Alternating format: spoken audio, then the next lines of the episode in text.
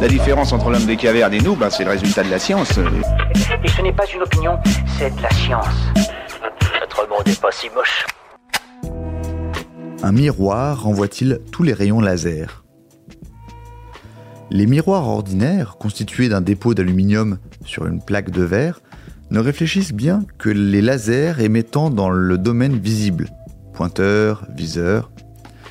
Les puissants faisceaux laser émettant en infrarouge et utilisés pour le découpage industriel seraient absorbés en partie par l'aluminium qui fondrait. L'aluminium est donc remplacé par une couche d'autres métaux comme le molybdène ou l'or. Pour les lasers les plus énergétiques dans les fréquences UVX, les ultraviolets proches des rayons X, les chercheurs utilisent des miroirs diélectriques. Ils sont composés d'empilements de couches transparentes aux indices de réfraction différents. À chaque strate, le laser subit une légère déflexion. La succession de ces réfractions réfléchit le faisceau à plus de 99%. Voilà. Il ne reste plus qu'à vous remercier de votre attention. Au revoir.